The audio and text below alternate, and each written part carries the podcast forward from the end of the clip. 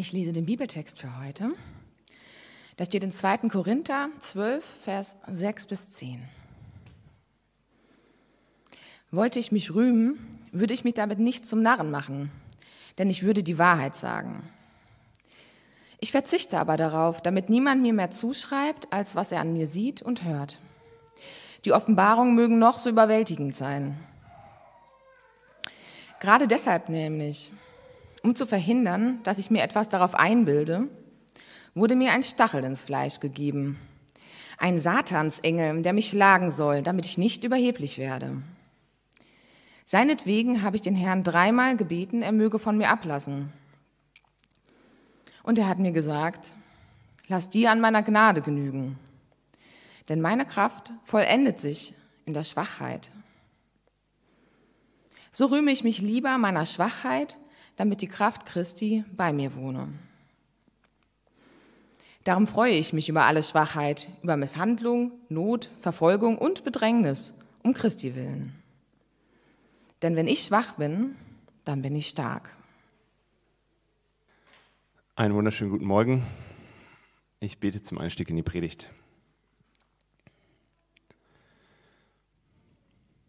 Himmlischer Vater, ich möchte dir danken für den Raum und äh, für die Zeit, die wir hier haben dürfen, über äh, diese Worte nachzudenken, über diesen Text nachzudenken. Und ich möchte dich bitten, dass du uns äh, darin begegnest, dass du uns damit ansprichst, dass du vielleicht auch ähm, Dinge anstößt ähm, und, und hervorbringst, ähm, bei denen es gerade wichtig ist, die aber ja, sonst in, in allem, was uns, uns umgibt, untergehen. Amen. Wir ähm, haben uns das als Vision vor einigen Jahren so vorgenommen ähm, als Projektkirche, dass wir sagen, äh, wir sind hier, damit Menschen aufblühen durch das Evangelium. Das ist irgendwie so ein Satz, den wir mal für uns formuliert haben. Und ähm, wir wünschen uns das natürlich auch, dass das nicht nur irgendwie so ein Satz bleibt, so ein abstraktes Statement, was wir irgendwie haben, sondern äh, die Frage ist ja auch, wie sieht das denn aus, wenn ein Mensch aufblüht? Was bedeutet das denn? Was meinen wir denn damit, wenn wir davon sprechen? Und deshalb haben wir das sehr konkret mal äh, versucht, auf so ein paar Sätze runterzubrechen, von denen wir uns wünschen, dass wir, dass äh, Menschen, die vielleicht auch schon einige Jahre hier mit dem im Projekt Kirche unterwegs sind, dass sie sie sagen können oder dass sie denen zumindest so einen, einen Schritt näher kommen. Und einer dieser Sätze lautet, ähm, mir sind meine Schwächen bewusst und ich komme gut damit klar. Also, mir sind meine Schwächen bewusst und ich komme gut damit klar. Und im Moment befinden wir uns gerade in einer Reihe, in einer Predigtreihe zur emotionalen Gesundheit. Und äh, das ist auch ein, ähm, ein wesentlicher Teil davon, ein Bestandteil von emotionaler Gesundheit, sich die, die eigenen Schwächen bewusst zu machen, sie sich vor Augen halten zu können und einen guten Umgang damit zu finden, äh, mehr und mehr zu finden. Und in der Predigt heute geht es ganz einfach äh, darum, wie wir vielleicht einen Schritt machen können, Schritte machen können, äh, hin dazu, dass wir so einen Satz sagen können, dass wir ihn vielleicht mehr sagen können als bisher. Und äh, Grundlage dafür ist der Text, äh, den wir gerade gehört haben, den Sarah gerade vorgelesen hat. Das ist ein Abschnitt aus einem Brief, den Paulus geschrieben hat an die Gemeinde ähm, in Korinth. Und wir äh, schauen uns den einmal an, weil ich finde, dass äh, Paulus mit seinen Worten, mit seinem Auftreten in diesem Brief ein sehr, sehr inspirierendes Beispiel dafür ist, wie man Schwäche zeigen kann. Ähm, und äh, ich finde in diesem Text auch ähm, mindestens zwei äh, so Schlüsselgedanken, wie das denn aussehen kann, wie das denn gehen kann, dass wir dem näher kommen, dass wir eben auch offen mit unseren Schwächen umgehen können, sie zeigen können, gut damit klarkommen können. Und abschließend habe ich dann noch ein paar Gedanken, ein paar Notizen zu der Kraft Gottes, von der es ja auch hier heißt, dass sie sich in unserer Schwäche vollendet dass sie sich genau darin zeigt. Erstmal aber zu Paulus und äh, zu, der, zu der Inspiration, äh, die er für mich auf jeden Fall ist. Ähm, Paulus schreibt diesen Brief an die Gemeinde in Korinth und äh, ich will euch einfach so ein bisschen Kontext mal mitgeben, weil Beziehung von, diese Beziehung von Paulus zu dieser Gemeinde in Korinth, die war eigentlich nie so ganz einfach. Ähm, Paulus hat diese Gemeinde gegründet, hat einige Jahre dort gelebt. Die Menschen sind ihm sehr ans Herz gewachsen. Ja, also das hat ihm was bedeutet. Äh, der war da sehr, sehr investiert ähm, und ähm, ist dann aber irgendwann weitergezogen, um auch im, äh, in anderen Städten im Mittelmeerraum Gemeinden zu gründen. Und hat aber natürlich immer im Blick behalten, was da passiert, hat immer mal wieder gehört, wie es dort läuft in der Gemeinde und äh, hat Briefe dorthin geschrieben Und äh, der Text heute ist aus dem zweiten Korintherbrief. Also es gibt auch schon einen ersten Brief, den er an diese Gemeinde geschrieben hat und in der er sie zum Teil wirklich scharf kritisiert für all die Dinge, äh, die dort passieren. Das heißt, da ist irgendwie schon so ein bisschen so eine Spannung da und in die, die Situation, in die er jetzt diesen Brief auch reinschreibt, ähm, da hat er unter anderem äh, mitbekommen, hat äh, Berichte gehört, dass jetzt eben andere Apostel, andere Menschen irgendwie dort unterwegs sind und äh, Dinge verbreiten, Lehren verbreiten, wo es ihm den Magen umdreht, weil er sagt, Mensch, ihr, das Evangelium war doch so toll, so befreiend für euch und jetzt lauft ihr diesen anderen Menschen nach ähm, und zwar unter anderem, weil die einfach besser reden können als ich. Das sind einfach bessere Rhetoriker. Und das ist so eine erste Schwäche, die für uns interessant wird, ähm, die Paulus in diesem Brief auch anspricht. Äh, ich will euch das, ich will euch das kurz mal vorlesen, weil ich das äh, ganz bemerkenswert äh, finde. Das sind ein paar Kapitel vor unserem Text. Da sagt Paulus, ich weiß ja, was über mich gesagt wird. Seine Briefe sind gewichtig und eindrucksvoll, aber wenn er in eigener Person vor einem steht, dann ist er ein Schwächling. Und über seine rhetorischen Fähigkeiten kann man nur den Kopf schütteln. Da spricht Paulus offen an in diesem Brief und sagt dann ein paar Verse weiter sogar, ja, es stimmt, es stimmt, meine rhetorischen Fähigkeiten sind nicht die besten. Und da war wohl auch tatsächlich was dran. Es gibt in der Apostelgeschichte einen Bericht davon, wie jemand eingeschlafen und sogar aus dem Fenster gefallen ist, während Paulus geredet hat. Also das war nicht so ganz aus der Luft gegriffen, das war schon eine berechtigte Kritik, die sie angebracht haben. Und ich finde das bemerkenswert, dass Paulus gerade in einem Punkt, wo er kritisiert wird, äh, wo er auch irgendwie unter Druck steht, sich beweisen zu müssen gegenüber all den anderen Rednern, die auftreten, die es offensichtlich mehr drauf haben als er, das einfach zugeben kann und sagen kann, ja, das stimmt. Ich habe da eine Schwäche. Das, das ist nicht das Stärkste. Das finde ich schon mal so einen ganz, ganz bemerkenswerten ähm, ersten Punkt, dass, äh, dass Paulus das zugeben kann, dass er das schreiben kann in diesem Brief. Und ich finde dann in dem Text, den wir jetzt gerade gehört haben, den wir uns anschauen, geht das Ganze nochmal so eine Spur tiefer. Da geht es nicht nur irgendwie um seine Fähigkeiten, ums Reden oder so, sondern da, da spricht er von einem Stachel im Fleisch. Und äh, Generationen von Theologen haben versucht herauszufinden, was das ist. Und wir wissen es einfach nicht, worum es sich handelt bei diesem Stachel im Fleisch oder dass er von diesem Satansengel geschlagen wird. Man weiß es nicht.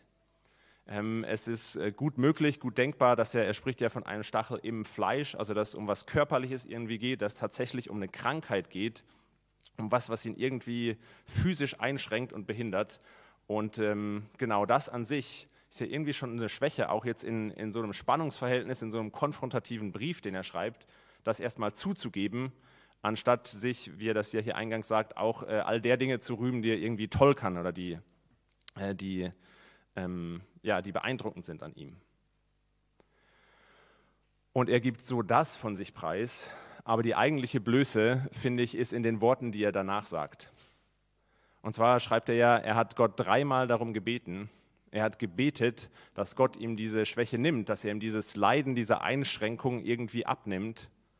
Und Gott macht das nicht. Und ich bin als, ähm, als Predigender, aber auch persönlich, bin ich eigentlich immer auf der Suche nach äh, Geschichten davon, wie Gebete erhört wurden. Ja, das, das ist irgendwie das, was, ähm, was man denkt, ja, das ermutigt einen, das zieht einen irgendwie hoch. Aber ausgerechnet Paulus, ja, der, der ja auch hier so unter, unter Druck steht eigentlich, sich als Mann Gottes zu verkaufen, der so eine ganz prägende Figur ist äh, für den christlichen Glauben bis heute, der bringt das hier schwarz auf weiß zu sagen, Gott hat meine Gebete nicht erhört.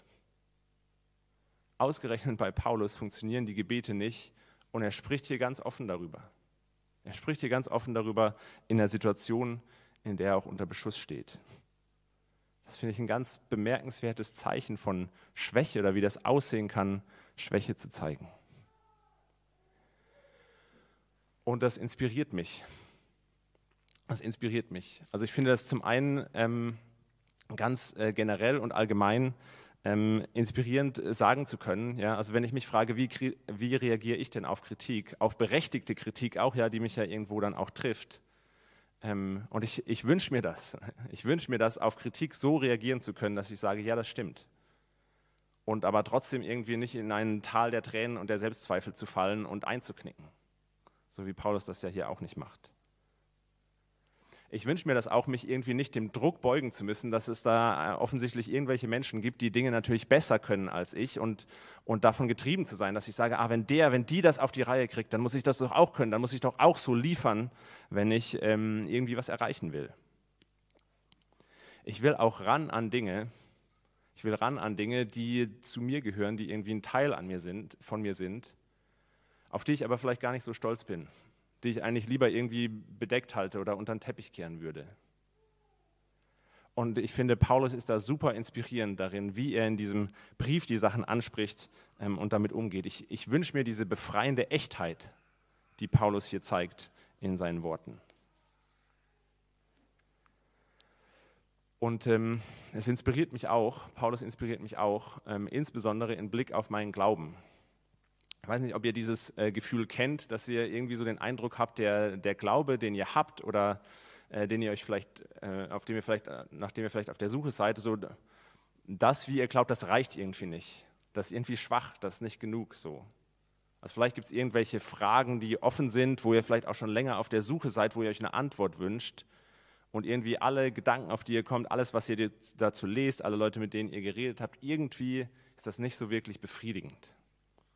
Und die Frage bleibt einfach ein Stück weit offen. Oder vielleicht habt ihr auch irgendwelche Erfahrungen gemacht, schmerzhafte Erfahrungen, die ihr einfach nicht einsortieren könnt. Also vielleicht auch schon Erfahrungen, die irgendwie Jahre, Jahrzehnte zurückliegen. Ähm, und es passt einfach irgendwie immer noch nicht ins Bild, je länger ihr darüber nachschaut, auch mit irgendwie ein bisschen Abstand oder so, dass, dass das passiert, dass sowas passiert und es irgendwie einen, einen guten, einen liebenden Gott gibt. Und Paulus macht hier Platz Paulus macht hier mit, mit seinen Worten, mit diesem Text Platz, finde ich, für einen Glauben, der das aushalten kann. Ein Glauben, der, der so groß ist oder der irgendwie einen so, so großen Gott vielleicht auch hat, dass er es aushalten kann zu sagen, ich weiß es nicht. Ich weiß es nicht, aber ich halte trotzdem äh, daran fest. Oder es, es tut irgendwie immer noch so weh. Tut immer noch so weh und ich kann, das, ich kann das einfach nicht verstehen. Ich kann das einfach nicht einsortieren. Und ich, ich wünsche mir diesen Glauben, ich wünsche mir diese Perspektive auf Gott, dass es dafür Platz gibt, dass es Platz gibt, das auszusprechen, diese Sachen auch zur Sprache zu bringen. Und das heißt äh, jetzt gar nicht, dass ich das Bedürfnis habe, hier so von vorne vor euch allen oder am besten auch noch in die laufende Kamera irgendwie das Innerste meiner Seele auszupacken oder das von irgendjemandem erwarte. So, darum geht es nicht aber einfach mal vielleicht äh, einem Gespräch mit einem guten Freund, in einem Rahmen, der passt dafür, ähm, vielleicht auch nur in der Selbstreflexion, im Gebet vor Gott, das mal artikulieren zu können, das mal sagen zu können. Da habe ich eine Schwäche. Und anzufangen, äh, äh, auch den Umgang damit zu lernen.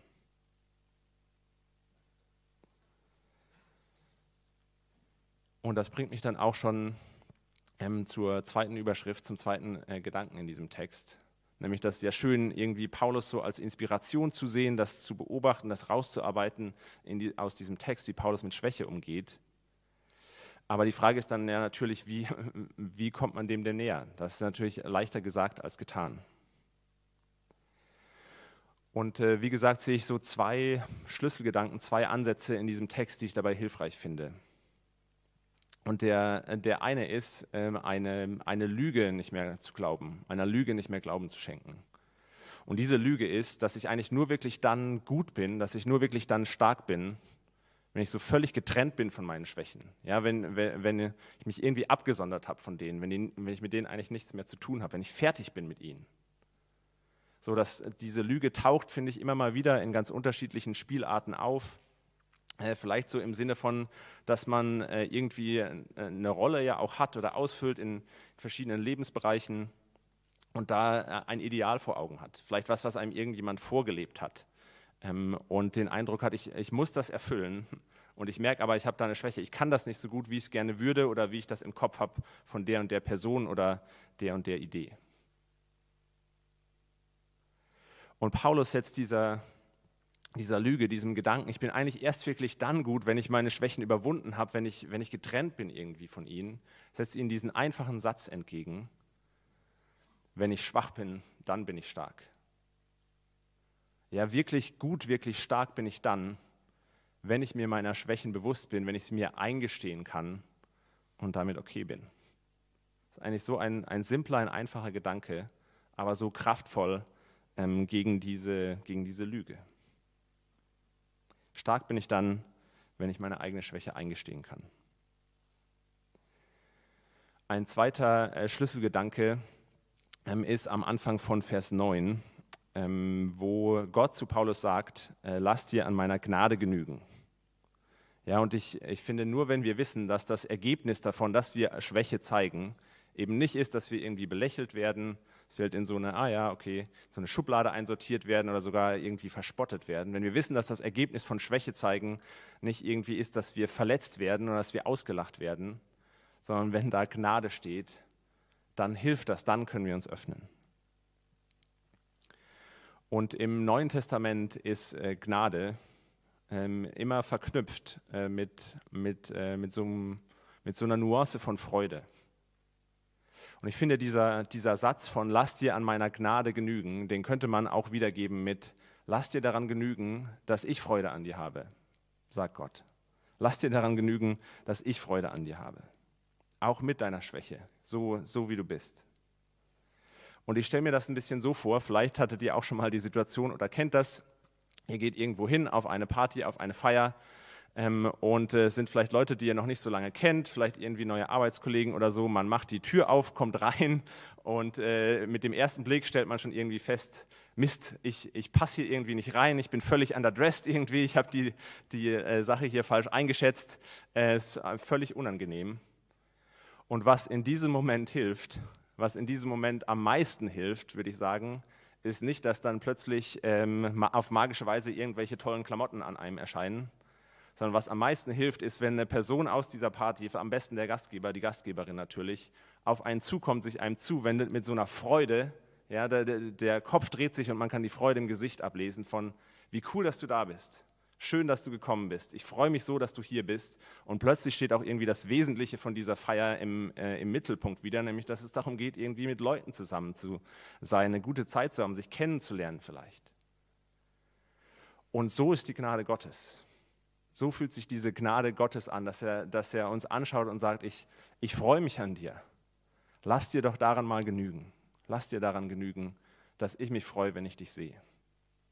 Und das, das hilft so, das würde mir auch auf, äh, in dieser Partysituation helfen, das mal anzusprechen und das zuzugeben, dass ich mich offensichtlich in der Kleidungswahl vergriffen habe.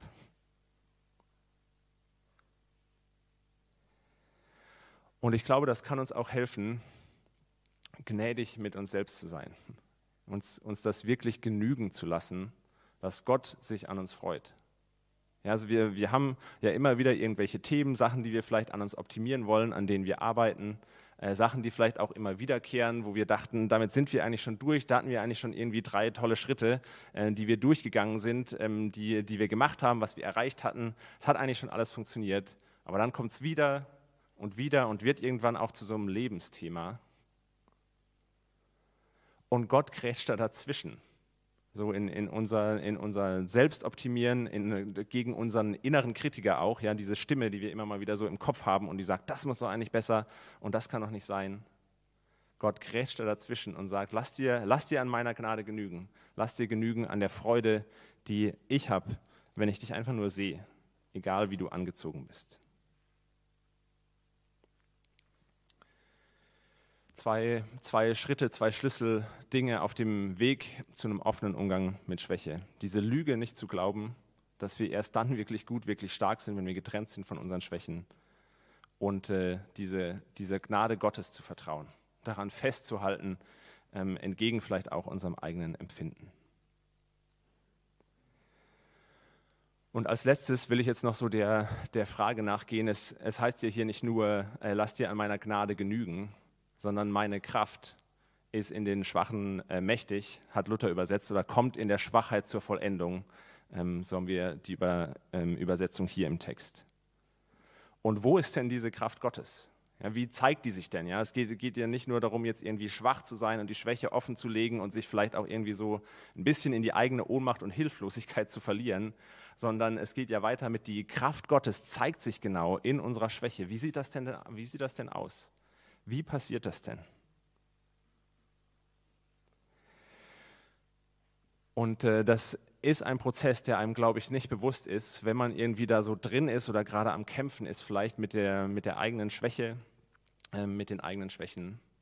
Aber zum Beispiel, wenn man am Kämpfen ist, sich am Beschäftigen ist mit Fragen, auf die man keine Antwort findet, auf die man lange keine Antwort findet und trotzdem dieser Gnade Gottes vertrauen kann, äh, trotzdem sich nicht auf irgendwelche, auf irgendwelche einfachen Antworten oder, ähm, oder Lügen einzulassen, dann kann das in einem wachsen, dass man irgendwann an einen Punkt kommt, wo man merkt, ich muss, ich muss nicht immer alles erklären können. Ich muss nicht mehr immer die Antwort auf alles haben. Ich muss auch nicht mehr alle, immer alles wissen müssen und so dieses krampfhafte nach Kontrolle greifen von, ich habe die Welt verstanden und ich kann für mich und vielleicht auch für andere dann irgendwie auch erklären und begreifen und kontrollieren, wie es geht. Es kann dazu führen, dass wir weniger, weniger eingebildet, weniger überheblich werden, wie Paulus das hier im Text beschreibt. Es kann dazu führen, dass wir, dass wir merken, wir, ein Thema begleitet uns einfach irgendwie. Eine Schwäche ist auch irgendwie Teil von uns. Dass wir nicht mehr so schnell, nicht mehr so intensiv vielleicht auch das Bedürfnis haben, andere Menschen zu beurteilen. Ja, und dass unsere Sensoren irgendwie für die Schwächen von anderen Menschen und wie schlimm die doch sind ähm, und dass wir, dass wir darüber zu Gericht sitzen, so ein bisschen, dass die ein bisschen abgedämpft und abgeschwächt werden. Und, ähm, und dass, wir, dass wir lernen, äh, dass wir lernen, demütiger zu werden. Dass wir lernen, geduldiger zu werden, auch mit anderen Menschen, verständnisvoller. Und das klingt erstmal sehr wenig spektakulär, vielleicht auch nicht unbedingt ähm, erstrebenswert oder nach der, nach der tollen Antwort, nach der wir auf der Suche sind. Aber ich weiß nicht, ob ihr euch schon mal irgendwie intensiver damit beschäftigt habt, ähm, mit der Frage oder das zu probieren. So wie, wie wird denn ein Mensch geduldiger? Wie erziehe ich meine Kinder dazu, demütige Menschen zu werden? Oder vielleicht probiert ihr es auch mit, mit euch selber. Wie, wie schaffe ich das, dass ich geduldiger werde? Ich finde das eine der schwierigsten Herausforderungen überhaupt. Und da kommt die Kraft Gottes zum Tragen. Da zeigt sich die Kraft Gottes, dass sie diese Prozesse in uns anstoßen kann dass sie uns geduldiger, verständnisvoller, demütiger macht. Äh, beschreibt Paulus an anderer Stelle auch mal als Frucht des Geistes, ja, als, als die Dynamik, die Gott in unserem Leben anstößt, dass diese Dinge in uns wachsen. Passiert natürlich auch nicht über Nacht, aber genau das kann erwachsen aus einem offenen Umgang mit unseren eigenen Schwächen. Und ähm, ich, will, ähm, ich will abschließen mit einem Beispiel, mit ein paar mit einer Predigt eigentlich zu einer Biografie. Die Predigt wurde gehalten an der Beerdigung äh, dieser Person. Ähm, genau zu diesem äh, Vers, äh, Vers 9, 2. Äh, Korinther 12, Vers 9. Lasst dir an meiner Gnade genügen, denn meine, meine Kraft ähm, kommt in der Schwachheit zur Vollendung.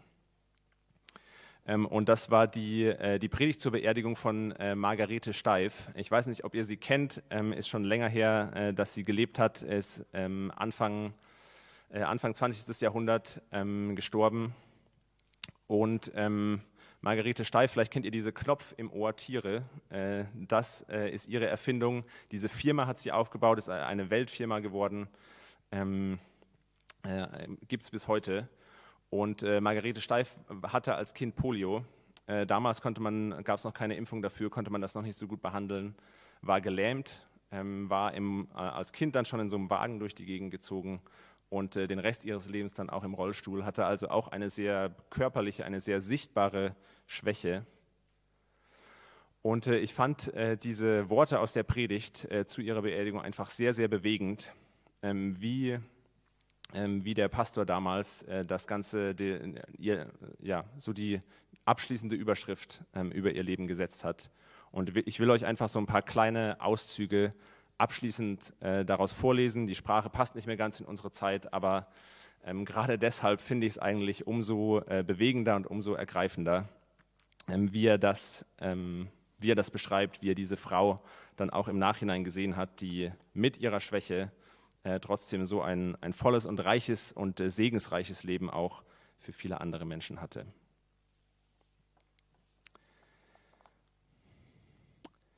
Wie ein Wunder stand sie vor unseren Augen.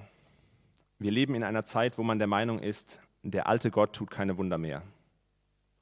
Und dabei hatten wir alle Tage unsere liebe Entschlafene vor unseren Augen als ein immer neues, lebendiges Wunder. Oder ist nicht ein Wunder, wenn so ein armes, schwaches, gebrechliches und hilfloses Menschenkind, von dem man in der Kindheit wohl voll Sorge gefragt hat, wie wird es ihr gehen? Wie wird sie sich durchbringen? Im späteren Leben tausend andere versorgt, tausend anderen durchhilft und nicht allein das anerkannte Haupt ihrer Familie, sondern die Gründerin und Leiterin einer Weltfirma wird. Ja, da hat sie allerdings auch lernen müssen, sich genügen zu lassen an seiner Gnade. Aber Gottlob, und das ist das zweite Wunder, das größte, das der Herr in diesem Leben gewirkt hat, sie hat es gelernt, unter dem Beistand Gottes. Wohl ist es auch ihr nicht leicht geworden, denn sich da reinfinden, das ist das Allerschwerste, was es überhaupt für ein Menschenherz geben kann.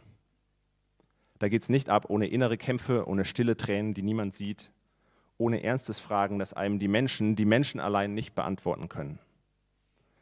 Und ihr dürft mir es glauben, auch unsere liebe Entschlafene hat von solchen Kämpfen und Tränen gewusst. Genügen, ja und genügen an Gottes Gnade. Wie wichtig war ihr das Wort von der Gnade. Nach diesem Wort hungerte ihre Seele, auf diese Worte gründete sie ihr Leben und in diesem Wort wurzelte alles das, was sie im Lauf ihres Lebens geworden ist. Es ist doch wunderbar, wie unsere teure Entschlafene, trotzdem ihr so manches versagt war, trotzdem sie in den letzten Jahren schon lange an Schlaflosigkeit litt, nicht verdrossen, nicht müde und matt gewesen ist, sondern einen festen, geduldigen, ausdauernden Willen und einen frohen Sinn gehabt hat. Was aber im Leiden, das gilt vom Sterben. Wohl sind da die Wasser tiefer, der Weg wird dunkler, alle Kraft schwindet völlig. Aber gerade wenn alle Kraft völlig gebrochen, von der Schwachheit vom Sterben verschlungen ist, dann leuchtet das Wort erst recht hell und klar. Lass dir an meiner Gnade genügen, denn meine Kraft ist in den Schwachen mächtig. Amen.